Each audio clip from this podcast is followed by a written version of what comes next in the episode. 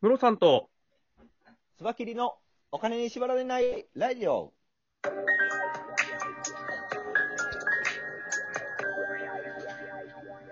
この番組は実業家で経営コンサルタントのムロさんと、つばきり一味団長のつばきりがお送りするお金と経済のことについて話す番組です。よろしくお願いします。お願いします。はい。えっと、本日はですね、はい。あのー最近クラウドファンディング関係でうんうんゲストの方が来ていただいてるんですが、はい。えー僕たちつばきり一味がプロデュースしたクラウドファンディング、はい。すでに終わっているんですけども、はいはいはい。えー開運ポッドキャストで日本を明るく元気にしたいというプロジェクト。おありましてですねはい。あのーエンタメ開運ナビゲーターというお仕事をされてます、はい。楠木さんに本日は来ていただいております。楠木さんよろしくお願いします。お願いします。よろしくお願いします。今日はありがとうございます。えーありがとうございます。イェーイイェーイいいですね、朝から。いや、明るくいかないと。はい。そうですね。あの、おそらく、あの、エンタメ開運ナビゲーターというお仕事のことを、はい。ほとんどの方はちょっとわからないと思いますので、僕も全然イメージつかないですよ。楠木さん、エンタメ開運ナビゲーターというのはどういうおお仕事をされているのか、えー教えていただけますでしょうか？はい。えー私はですね、まあ、この、なんでエンタメなのかって、まずつくこと、まあ、開運はね、皆さんご存知だと思うんですけれど、はい。まあ、開運って、まあ、運が良くなること。例えばお金が、まあ、金運が良くなるとか、幸せになるとか、いろんな状態、今の状態よりも、まあ、運が開けていくっていう、明るく、ね、元気になっていくっていうイメージがあると思うんですけど、はいあの、エンタメってつけ、つけたのは、まあ、楽しく、とにかくこう、いこう、なんですかね、暗くならないで、明るく、あの、そういったことをやっていこうっていう、まあ、ちょっと気持ちの表れといいますか、で、私、あの、割と、あの、自分でも、あの、占いも好きなんですけど、あの、あんまり暗いの好きじゃないんですね。なんとかが悩みがあって、なんとかってすごくな、それ聞いてるだけでもこう気持ちがこう落ち込んでしまうので、うんまあ、そういうものを上手にこう、あの、あなたの行きたい、目指したい方向ってこっちですよね。こういうふうになっていったらいいですよねっていうふうに、まあ、それをナビゲートするっていう、あの、水先案内人になれたらいいなと思って、あの、エンタメ、開運ナビゲーターっていうふうに、まあ、自分で作った言葉なんですけれど、あの、あーなるほど。な付けさせていただいたんですね。はい。あのー笑ってそう笑ってればなんとかなるみたいな。あなるほど、なるほど。そうそうそう明るい、明るい。結局、明るいってことが大切なんです。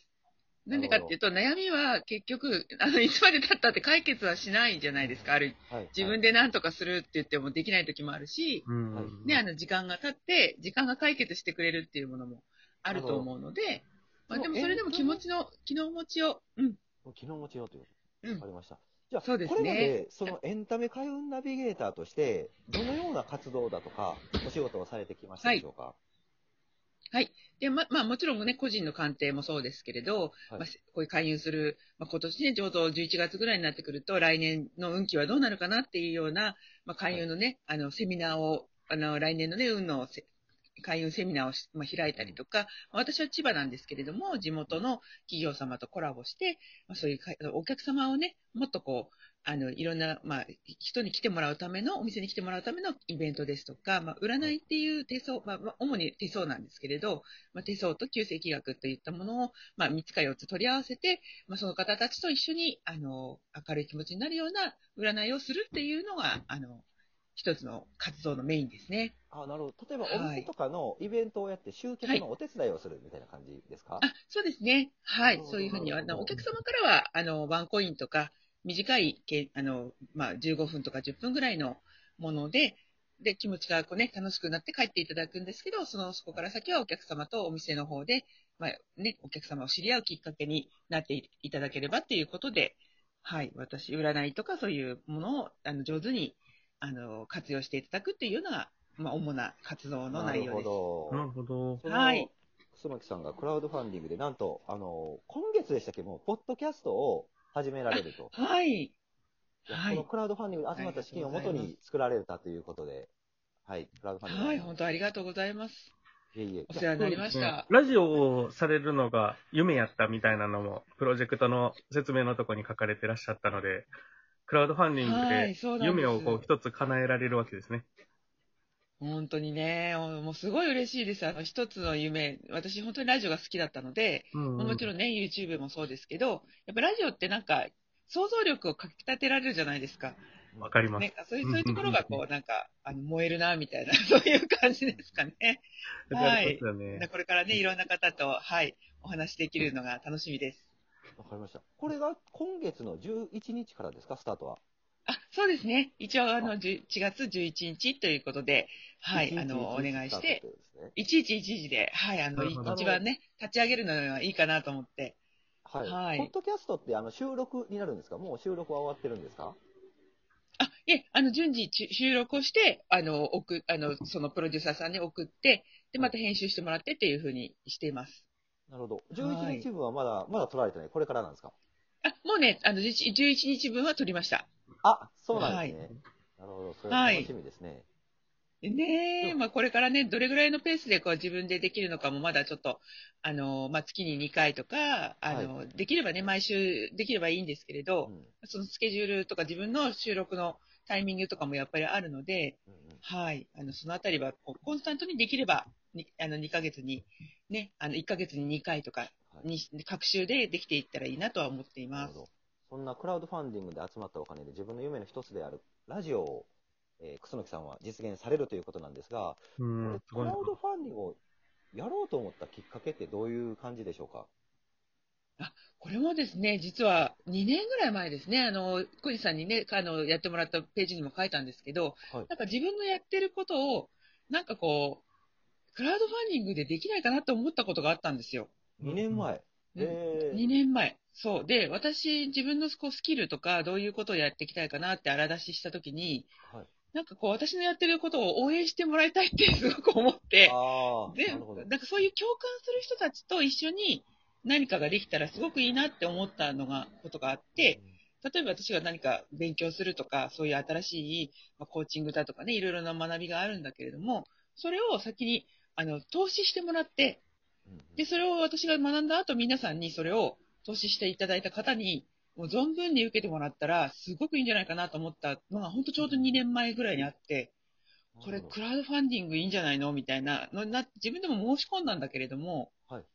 ただそれが、あの、なんと、キャンプファイヤーさんだったんですよね。ああ、また同じキャンプファイヤーだった。うん。うんそうそうそうそう。で、だけど、あの、結局プロジェクトどうやって立てたらいいかわからないし、うんうんあの、やっぱりきっとノウハウがきっとあるんだろうなと思って、その時は登録だけして終わっちゃったので、なるほど。いや、はい、そしたらですね。はい。